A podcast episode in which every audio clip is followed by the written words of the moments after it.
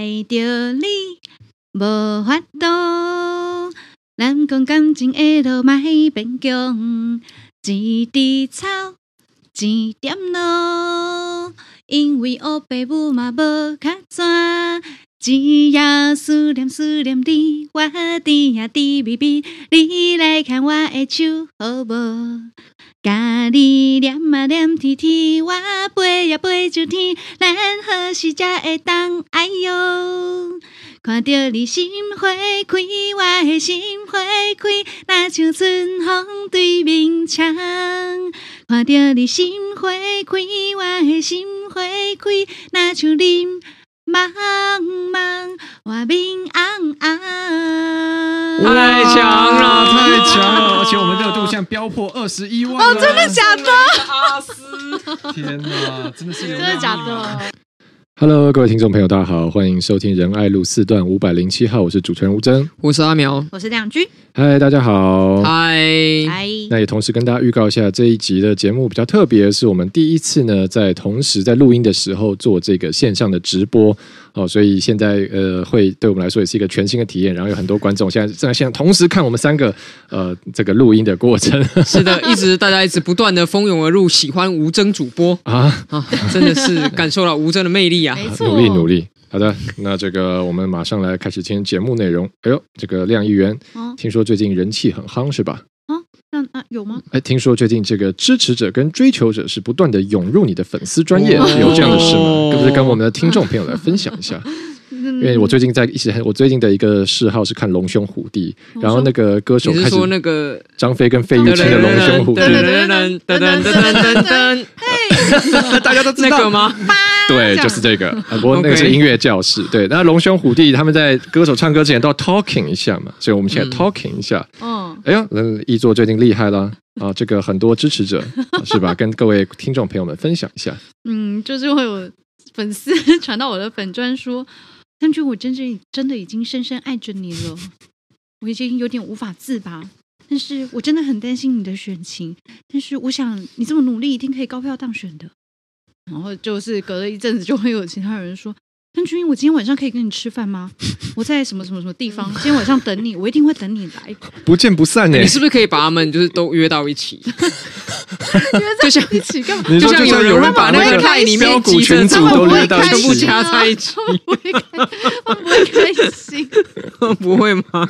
我说好，我们现在来看今天谁的今晚的行程提案最优秀。来来，查查查，你先来。请问今天晚上你要带亮君去干嘛？就全部加到一个群组里面，让他们彼此互相提案，然后去竞争说，争其实亮君爱的是我，什么之类的，让他们。哎呀，不得了了！我们这个亮一座人气越发的蓬勃，哎，看来这个非常高票当选是指日可待。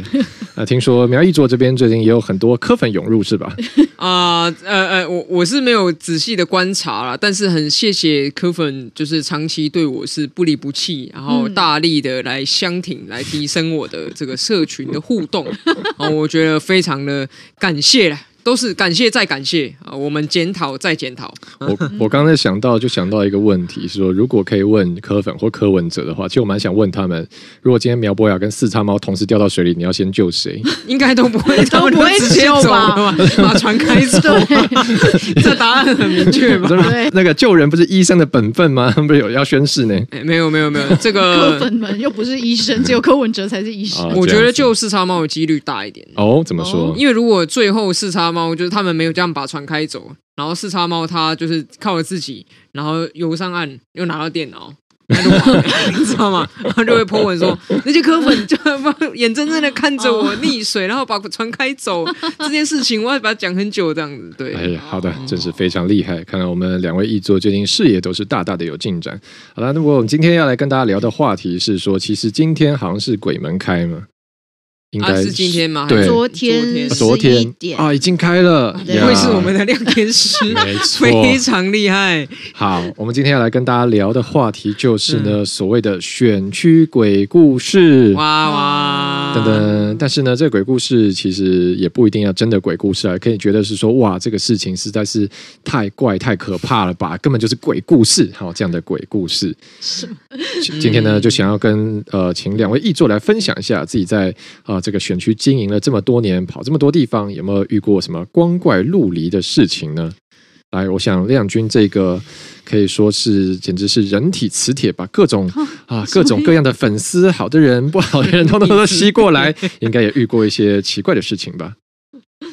而且这个磁铁是 S 级的，奇怪的事情哦。我选举的时候吧，就是，可是那真的很怪。我觉得应该就是一个怪人，就是他会放一些什么护身符，就是。护身符啊，然后他会投到我竞选总部的信箱里面，然后有时候还会放，就是一把香，就是不是点过的，那就是就是去香行买的，就是反正会一包一包新，新的香，新的香，然后就会放在我的服务处前面。但因为我觉得应该是真的是怪人，所以后来我呃我看到的时候，我都会跟我办公室说，因为就是把它。呃，拿到垃圾桶，然后那一天晚上一定要把它，就是那一天一定要拿去丢掉。就反正真的很怪，因为就我有拿过什么护身符啦，然后香啦，然后呃，还有一些就是他自己会乱写，就感觉是乱画的东西。就我觉得应该就真的是一个怪人，只是不知道为什么就会把这个东西遗留在我的。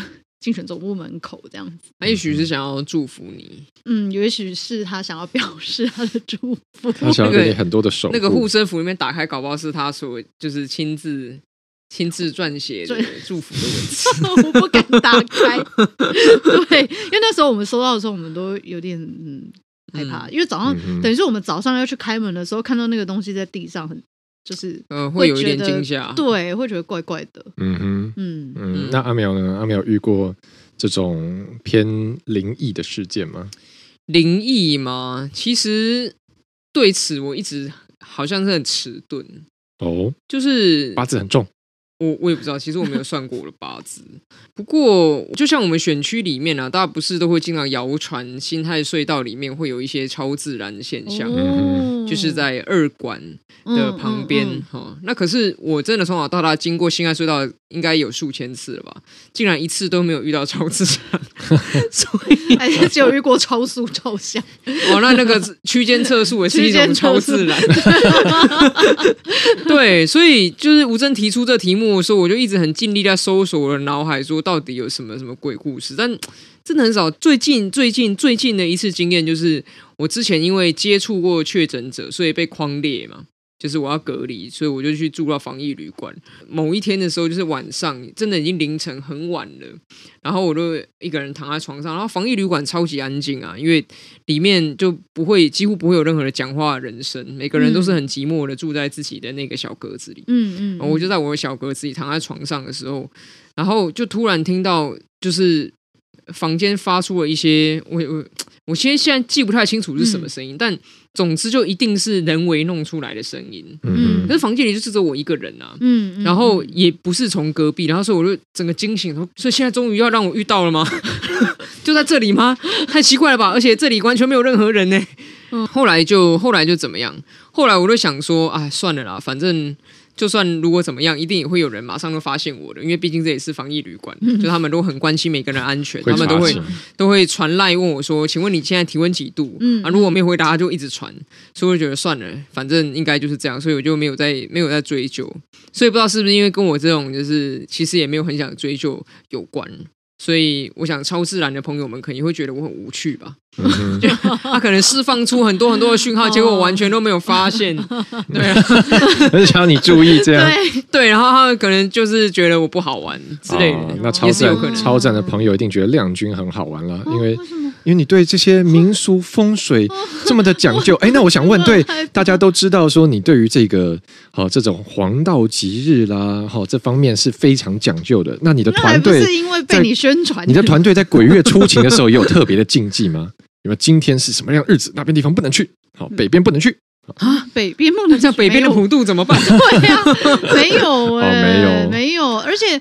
对啊，而且大家都会说什么呃，农历七月尽量避免去什么呃殡仪馆啊什么之类的。可是我们的工作就是呃公祭的时候，就是要去致意。是是，对，所以就是即使在农历七月的时候有公祭的时候，我都还是哦，对啊，当然啊，还是要去吧。有有人因为这样不去的吗？不是，可是我你我的意思是说，大部分的人在民俗上面、习俗上面都会有这样子的禁忌。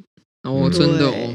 哎，那那如果说就是刚好办在七月的人，他们的亲友去到那边，会有什么一些特殊的？应该也。可能不知道哎、欸，可能身上带一些哦，我知道，就好像有的人会身上放一些那个什么特别的叶子。这个问题，这个问题应该要请教你同区的候选人哦。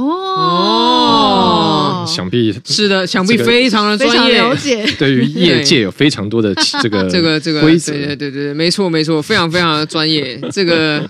有道理耶，对，哇，这个题目他一定很能发挥。好了，我这个我我们还是讲清楚，别让大家觉得我们在偷凑人。因为我我刚刚其实指的是大安文山的市议员候选人陈胜文啊，不，因为他们家是有从事殡葬业，所以我想说他对于这个现场的业界实况会很了解。我那天还听，所以不是偷凑，不是偷凑。我那天还听别人说，哎，应该是钟小平吧？嗯，钟小平还特别强调说，他不是殡葬，他是殡，就是因为。就是殡葬还有分殡跟葬哦，虽然是。然后，克罗看到中华平那样讲，然后我就是觉得说，哇，果然是小平兄啊！对于这个、这个、这个民间民间的这些事情，我非常了解很透彻。就是一般人都会统称为殡葬的，他竟然还会把它详细区分为殡与葬啊！然后他说啊，他们是殡哦，只有殡。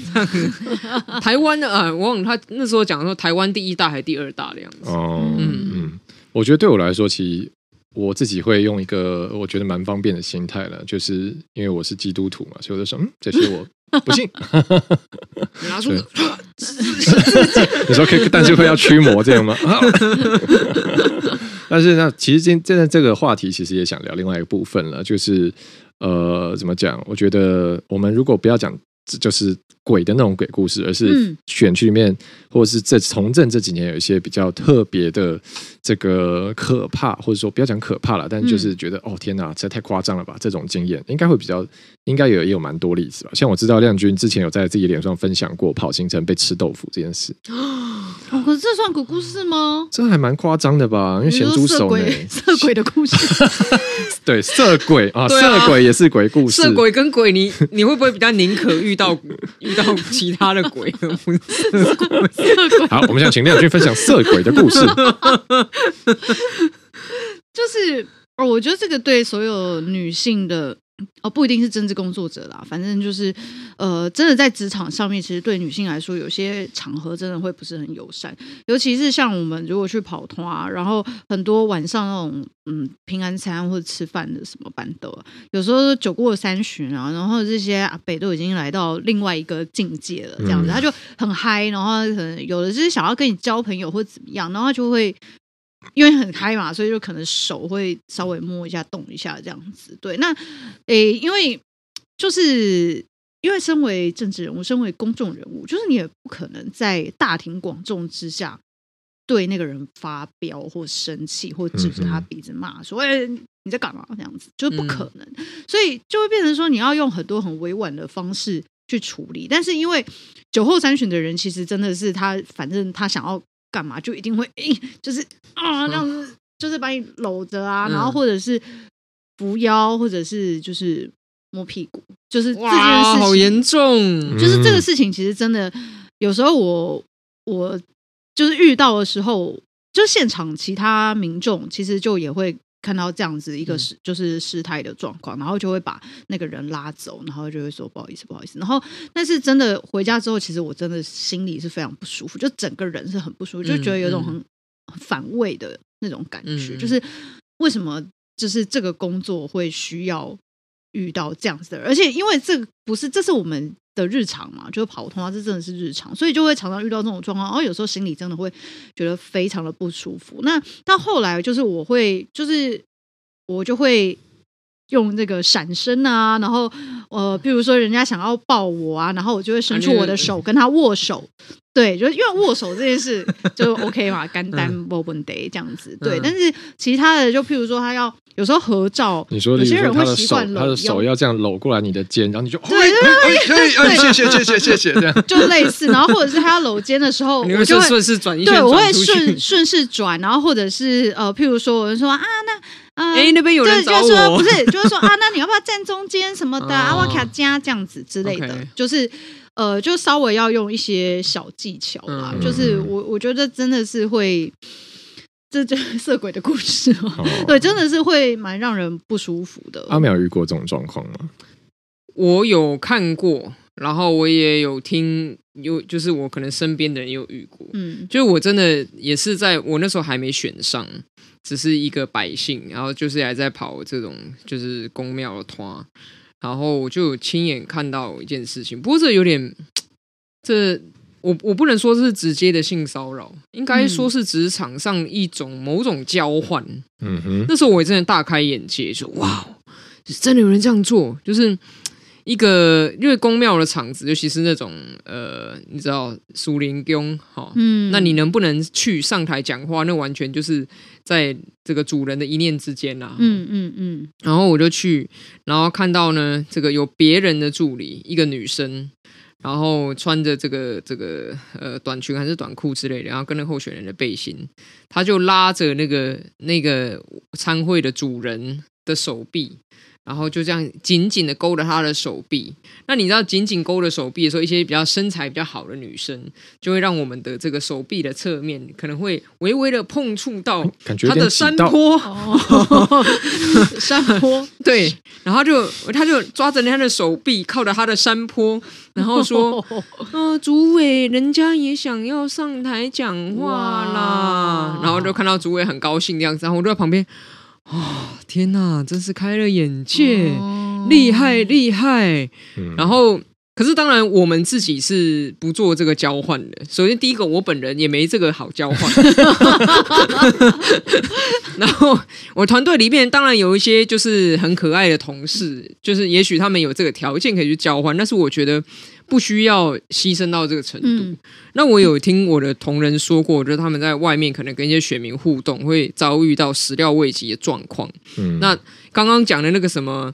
摸手其实都是基本款，嗯，就是真的很遇到很长的时候要给你摸手，然后有时候摸手正常说，那你把它转握手，对，转握手，那握手它顶多也只能紧紧的握住不放嘛，但招就比较少，所以那种比如说要伸手碰你的肩，碰你的哪里，碰你的哪里，就确实如同亮君所说的。就是化解之道，就是赶快抓住他的手，跟他说：“我们来握个手。”对，没错，抓住抓住他的咸猪手，作为就是最最低限度的牺牲。嗯、然后，可是还是有遇过啊，握手的时候，后来我的那个助理就跟我讲说，他抠他抠他的手心。Oh my god！就是就是这种很北蓝的事情，嗯，我就觉得哦，真的有需要就是。吃豆腐到这个程度嘛，就是你只是握个手，然后也要抠人家手心。那后来，反正我就是很早就发展出一套，就是这也是有一点妥协，没错啦。但是好像是我们这行就是必要的。就是我们当然也不能够立刻跟他避免，然后就是切断联系什么的。嗯、即使我现在已经是议员了，我还是做不到。嗯、但是我就会做说，好，我员工告诉我这个情况，我都会交代说，以后这个人跟我的这个员工再也不接触。嗯，然后我就要请这个另外一位去处理他。所以我去我的这个所谓的地方的助理，应该至少都要维持，至少有一个人是男生。嗯，因为通常会遇到这种状况的是女生比较居多，嗯，所以就是要请这个男生助理去帮忙处理，嗯，啊，以后这个人的服务案件啊或者是什么，那就是由男生的助理出面，嗯。嗯。嗯，不过我很好奇啊，因为亮君他就是很很很有可能是这些鬼故事的受害者嘛，嗯，但是当选议员的前后有没有差别？就有没有人会因为说啊，你今麦已经洗衣完了，所以就稍微收敛一点？我觉得没有。天哪！就是他，他不会因为你的身份转变有什么那个、啊。嗯，就是他其实有些当然他觉得他是要跟你表示他的友好跟热情，然后有些当然是酒过三巡之后就会比较失态，所以我觉得在身份上的转变，我觉得没有特别的差别啦。但只是说，当然可能在现场，就是民众当然会觉得说啊，那那麦啊那什么之类的。嗯嗯。哦，我有想到一件事情，嗯，就是我我我的特质就是说比较不容易让我像亮君一样，就是受到直接的，就是你知道。变成猎物这样，但是会有一些很微妙的状况，比如说我就有一次去到一个场合，然后因为是我第一次去，然后有很多人还不认识，嗯，然后主持人就介绍啊，就讲话，讲完话之后，就有一位这个阿北就上台来，然后他他要表达的是说，哇，这个年轻人看起来不错，因为他也许在电视上看到我或什么之类的，嗯嗯嗯，然后你知道，就是我我想吴真应该很清楚，就是阿北呢对男生。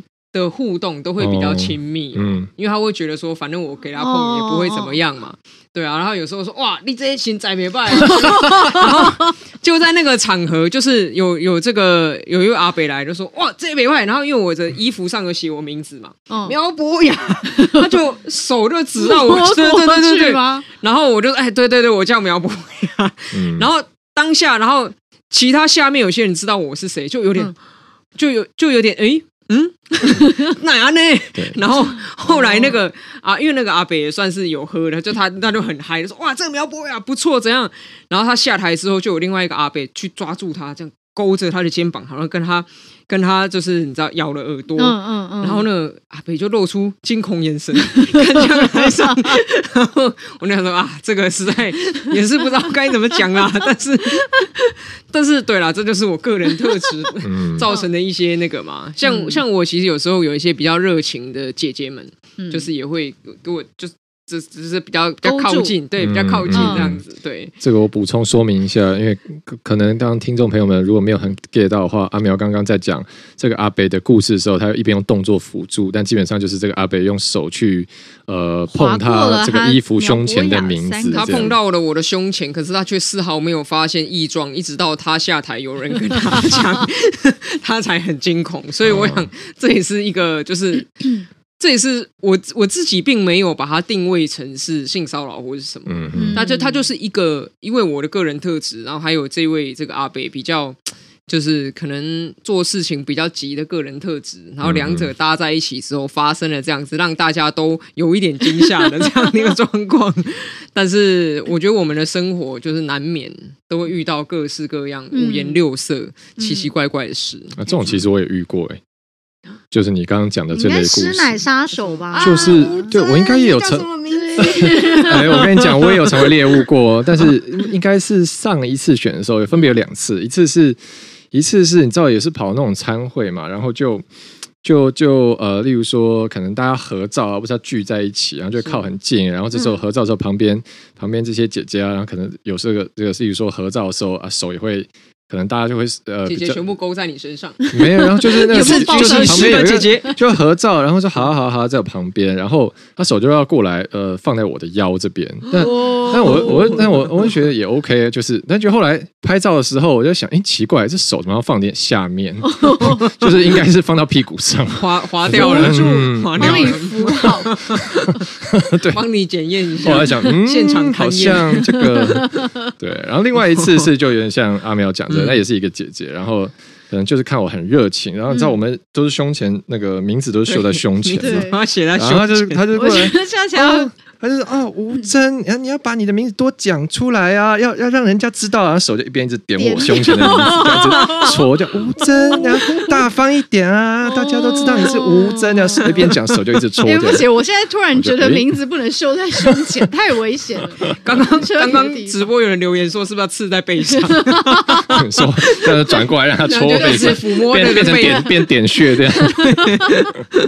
好了，这个是身关于身体界限的部分，但其实。关于身体的这个方面，今天还有另外一个话题想聊，就是也是跟最近时事有一点关系哈。那在这个话题进入之前，想先考考两位，你们知道范特西这张专辑的第二首歌是什么吗？范特西这张专辑的第二首歌，第一首歌是《爱在西元前》。哎呀，不简单，不简单，厉害了！掌声鼓励，掌声鼓励。所以如果现在要用的话，就要用。记忆，就是嗯，爱在西元前的最后是什么？然后那就想说，哦，那接到第二个 track，第二个 track 是什么呢？麦歌啊呢？没错，就是我听说，通常在战争后就会换来和平。为什么跨掉我的爸爸一直打我妈妈？就因为喝醉酒，他就能拿我妈出气。我今天过没 lucky，更喜欢卡谁喊呵？哎呦，很嗨哦！好，副歌。好了，对，等下真的唱起来。对，这个接就没错。今天第二个要聊的话题就是关于这个家暴的部分。好，因为虽然这个开场刚刚是比较嘻嘻哈哈，但其实这是一个很严肃的事情。那为什么今天会想聊这个话题？其实因为前几天我看到，呃，也是我们好朋友这个 Freddie 林昌作委员，他有发一篇文，那其实就是讲到家暴这个事情。那其实他自己揭露，他跟他的妈妈还有他的这个弟弟跟妹妹，过去其实就是家暴的受害者，而且就是他的父亲曾经有这个就是家暴了，讲直接就这样。那他其实这篇文，呃，我觉得写得非常的赤裸，大家可以到他的粉丝专业上面看。那基本上来说。呃，我简述一下，他是说，在他国中的时候呢，父亲三天两头就在家里掀掀起这样的一个腥风血雨，那母亲受到了非常多的身心创伤，他为了保护家人呢，双手、腹部、头部，然后都曾因为父亲的施暴有留下许多的伤痕，那身体的伤会好，心理的创伤就要靠药物来治疗，所以呃，Freddie 说，久了以后，他觉得。其实他已经经历过了这一段，他已经超越这件事情了，他可以接受这个事情。但是他最近在处理家暴的选夫案件的时候，会发现说他会不自觉的发抖，然后在家暴的修法公听会上面呢，会没有办法好好讲话，好会心神不宁。那甚至是这个在亲子议题活动上面致辞，会想到亲子这方面的问题，就忍不住，哦，这个可能甚至会自己颤抖或者落泪。他还发现说。哦，原来家暴对他造成的伤害还是一直都在他身上。哦，所以其实这个部分，我想呃，用今天这个我们录节目机会来跟两位聊一下啦，就是你们呃，因为我们都很希望是这样的案件在社会上当然是越来越少越好，然后在我们角度可以提供尽可能去提供协助跟介入。那在你们处理了这么多件选服，像阿苗的统计，你这四年接了三千多件选服嘛？他亮君应该数字也是很高的哈，上千数千件这样。那有处理过这类的状况吗？哦，我处理过的状况，他大概跟他的小孩，然后就是，其实就是已经跟爸爸分开了。那只是说，就是爸爸就会借着说想要看小孩的名义，一直试图去接近他们的，就是就是妈妈。那 所以，变成在这个过程中，就其实这个妈妈她内心也会很纠结，就是说，她也希望给小孩一个比较完整的家庭，就有有父有父母，但是她又很害怕她的，嗯，那时候已经正在走离婚程序了，就是他又很害怕他的另一半会对他的小孩有什么样施暴，或者是他即使他打了。就是这个妈妈的话，小孩子看到的话，他也会在未来有很多的阴影跟影响。嗯嗯，所以像这样子的困境，他就是也会会来找我们，问我们说，就是有什么样可以协助的。但是，嗯、但是因为这个状况真的是说，呃，我们当下给他的建议是。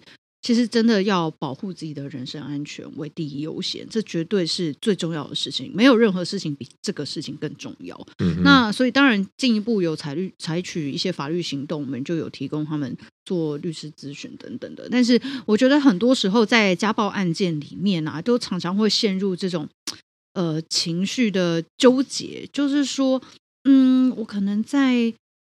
原谅他一次，或者是他在家暴完之后，他就会哭着跪下来说：“我下次绝对不会再这样。”就是真的很抱歉，这次是因为我如何如何哦，工作上不顺心哦，什么什么什么，所以才有这样子的暴力行为。但是这个事情 有一就会有二啦，就当然或许有些人真的有一次之后就不会再有第二次，但是我觉得从很多我至少我所接触到的一些个案上面，我看到的都是。那它就是反复发生、重复实行，然后很多时候因为呃这样子的情绪纠结之后，就会让这些受害者重复处在这个家庭暴力的环境之下，嗯嗯嗯、然后他会永远逃不出来。他就会觉得说：“哦，没关系，应该他只是因为怎么样，我可以再包容他。”或者另外一种方法是说：“我认为我有能力改变他，我想要改变他。嗯嗯”然后我希望他可以用另外一个角度来，呃，就是认识家庭之间比较正常的关系。但是在这样子的这样子的情感连接之下，会让这个受害者他永远逃不出来，然后或许会越来越恶化，有些可能就会造成社会案件的发生。嗯，那阿苗呢？阿苗有处理过吗？我觉得刚亮君讲到一个很重要的点，就是。并不是如同大家所想象的，只要发生就是打第一次、扇第一个巴掌或动第一次拳头，就会让这个让人下定决心要离开这个关系。嗯，那现在的很多的法治的规划、很多的制度，或者是国家给的帮助，它其实只对那些已经下定决心要离开这个关系的人有帮助而已。就比如说啊，我可以给你一个保护令啊，规定他不准跟你接近多少公尺啊，保护令可以发的很快啊，啊，你可以这个离婚啊，然后打官司啊，分财产啊，然后小孩也归你等等，这些法律都有保障的。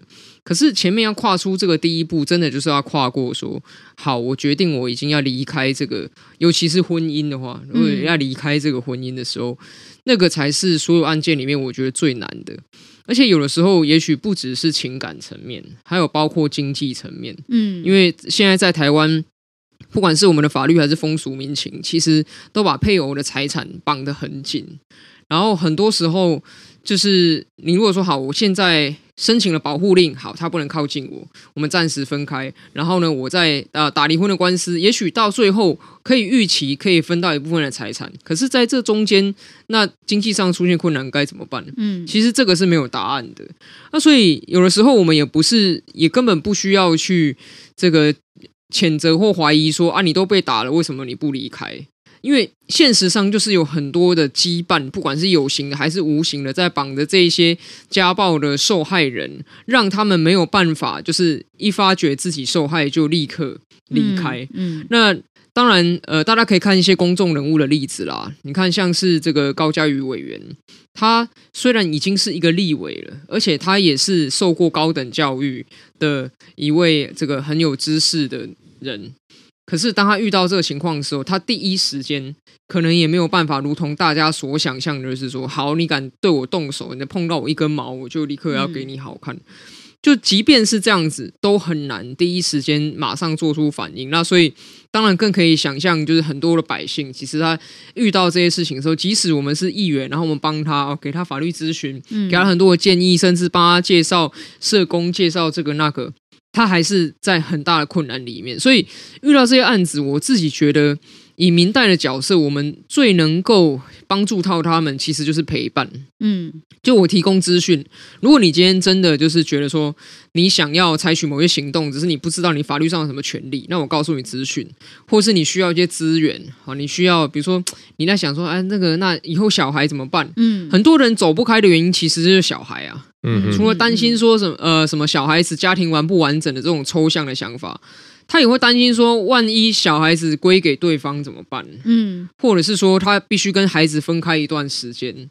那在这种情况之下，我们能够去陪伴他，不只是面临他心里面的那个挣扎的同时，那也可以提供给他一些正确的资讯，然后让他觉得，哎，他是可以被聆听的。我觉得这是我们能够。最能够扮演的角色，嗯嗯，这个呃，因为我这边跟听众朋友说明一下，因为虽然我们现在今天是进行一个直播录音的这样的活动，不过我们考虑到大家如果是单纯听 pocket 的时候收听的体验，所以现在基本上呃，我们没有跟我们的直播观众现在有任何互动。但我刚刚看到一位呃，这个 Rave Jerry 他提的。他讲到的点很好，而且很切合主题。我特别想要在这个地方 echo 他一下，就是刚刚这位 Jerry 说，家暴事件通常不是只有单纯的物理暴力这样这个部分而已。嗯、那其实我觉得这个也是想借这个机会。呃，跟大家来分享，因为其实之前我跟我的心理师朋友聊到这个话题，那其实就跟亮君刚刚讲的一样，就这是一个家暴事件典型的套路，就是他打人，嗯、然后他很诚心的道歉，嗯，让你觉得哇，真的超诚心的，就像就像史丹利说 Toys 一样，就是说，哎，他每次到错错事道歉都很诚心啊，可是下一次他要做一样事情，嗯、就是那个时候他就是那么诚心，然后被打这一方就觉得他改变了，哦，我用我让他知道他错了，我的受害是有代价的，是。是有价值的，然后又回到一个怎么讲？就是这时候关系是从打人嘛，然后关系受到伤害，然后会修复，然后就进入一个甜蜜期，然后接下来就是下一次的打人，对，所以这个东西会一直循环，这个就是家暴事件典型的套路。那常常看到状况是受害者在这个过程中，你随着每一次的忍受。他被他打这件事情，你会觉得自己投入在这个关系里的投入已经越来越多，所以反而造成你越来越离不开这段关系，因为你觉得一旦我去提告，一旦我去报警，好像我之前付出的心血改变他的机会，好像疗程进行到一半全部都白费了。嗯，但问题是很。太多人是这样的一个状况，然后最后大家得到的是一个可能越来越剧烈的攻击跟自己的伤害，所以这也是趁这个机会要这边跟大家呼吁，就家暴事件真的不要容忍哈，就有发生这样状况要赶快向外界求助。那我觉得这也是呃一个我们都要去帮助的地方，因为现在我觉得台湾社会对于这样的我们说的关系中的暴力，其实还是很多时候观念不是让不是那么友善。嗯，因为其实 Freddy 也讲到说，家暴事件常常一个发生事情是，受害者想要提出来，想要去跟外界求援或控诉的时候，会遭受到很多亲戚的指责跟不谅解，觉得说，哎，这就是家里的事嘛，你为什么要拿出来讲？家丑为什么要外扬？嗯啊，两个人好好讲不就好了？他也说他会改啦。那其实我我自己是没有直接接到过家暴案件澄清了，但是像我现在有接到这个职场跟骚的这样的澄清，那其实。呃，当事人，我的陈情已经跟主管反映过了，但主管也是觉得说，哎，这还好吧，没有那么严重吧，你讲一下就好了。哦嗯、那其实陈我的陈情人他也会担心说，哎，是不是呃，如果我很强力的去把这个事情摊出来的话，是不是破坏了职场关系？会不会大家觉得我是 trouble maker？嗯，那我觉得像这样的状况，其实呃。如果大家有遇到这样状况，真的不要犹豫，不要迟疑，因为很多时候我们最关心、最担心的是你的人身安全。那这个事情如果万一受到了伤害，有时候是不可回复的。所以大家如果遇到这样状况，就是呃，也是这边鼓励大家尽可能运用你身边的资源来去寻求协助。那当然是都可以找我们三位来做澄清，我们也会尽力来帮忙这样子。嗯，而且现在就是 我的。办公室就是有呃开始提供心理健康咨询，然后那就是说，当然大家在呃一段关系里面哦，不管是家庭或者是在职场，那如果遇到任何的问题，当然有些可能法律上。呃，有办法解决的，当然就是透过法律途径。但是有些呃，它会造成呃心理上面后续很多的影响。那但是大家可能会觉得说这件事情很难启齿，不敢告诉你的朋友，不敢告诉你的家人。所以呃，在呃我的新开设的这个心理健康咨询里面，我们就找专业的咨商心理师，那就是呃可以陪伴大家，就是说如果有这样子的呃。困境的话，其实我们都很愿意聆听，然后陪大家走过这样子在心里可能一段最黑暗的时候，然后我们就是有这样的陪伴。嗯嗯嗯，好的，那我们呃，因为时间关系，今天节目也来到尾声了。这个总而言之呢，今天讨论了两个部分的话题，一个是这个选区的鬼故事，一个是这个我们所谓的家庭暴力。对，没错。但其实我想回到根本上，其实都是遭遇到一些，不管是我们自己呃身为明代的身份，身为助理身份，遭遇到一些身体界限被侵犯事情，或是大家平常在家庭、在职场遇到这样状况，那其实啊、呃，就是大家如果遇到这样状况，都可以跟我们寻求协助的。好的，哎、欸，我刚想到一件事情，嗯，就是除了就是我们民意代表提供的协助了，其实每一个人都可以提供协助。嗯，在听这个 podcast 或者在看直播的每一个人都可以提供协助。我现在很简单，你可以提供我协助呢，就是不要去揶揄或者是嘲弄嗯家暴受害人，因为我觉得有很多时候受害人他之所以不敢讲或是隐忍，有一个。原因是因为他怕他讲出来之后，反而会被成为大众所议论或者是看不起的对象。嗯、像家暴的受害人被讲出来之后，尤其是那种有反差的，就是大家没想过说他会遇到家暴的人。嗯，他一半被揭露自己是受害人，就会有一股声音出来说：“啊，原来你也会被打啊！你被打，你怎么不懂得反抗？你怎么不懂得保护自己等等的。嗯、那比较多的像是呃男性也会有家暴的受害人嘛。嗯那通常就更羞于启齿，因为人家说哇，你被被女人打哦，嗯、就是这种这种声音会出来，或者是刚刚我们提到的这个呃立委，他成为受害人的时候，嗯、我有看到有人讲说啊，你都已经是立委了，你还不懂得怎么保护自己啊？你怎么这样啊？遇到这种烂男人，你还这个眼光不好等等的哈。那所以当然最后虽然是揭露了，但是在那事前一定或多或少都会成为他不想揭露的各种复杂的原因之一嘛哈。那所以我觉得，其实大家也可以帮上忙的，就是改变这个社会的氛围，嗯，哦，让这个受害者他已经要考虑很多事情了，你就让他少考虑一件吧，你就让他少考虑一件社会氛围的问题、嗯、社会观感的问题。然后我觉得这个是人人都可以帮上忙的，不需要当议员或是当这个心理师，大家都可以帮忙。嗯，没错。好了，那就谢谢大家今天的这个收听。好，这个我们等下会再跟这个直播线上的观众朋友做下互动。那先跟我们的 Podcast 节目听众，好，谢谢大家今天收听。那也如果有大家任何的意见啊，或想要跟我们留言说的，好，也都可以再留言给我们，或者是有想点播的题目也可以。好，那就谢谢大家 一路以来支持了。我们下集再见喽。这边是仁爱路四段五百零七号，我是主持人吴峥，我是阿苗，我是梁军，大家下期再见，拜拜，拜拜。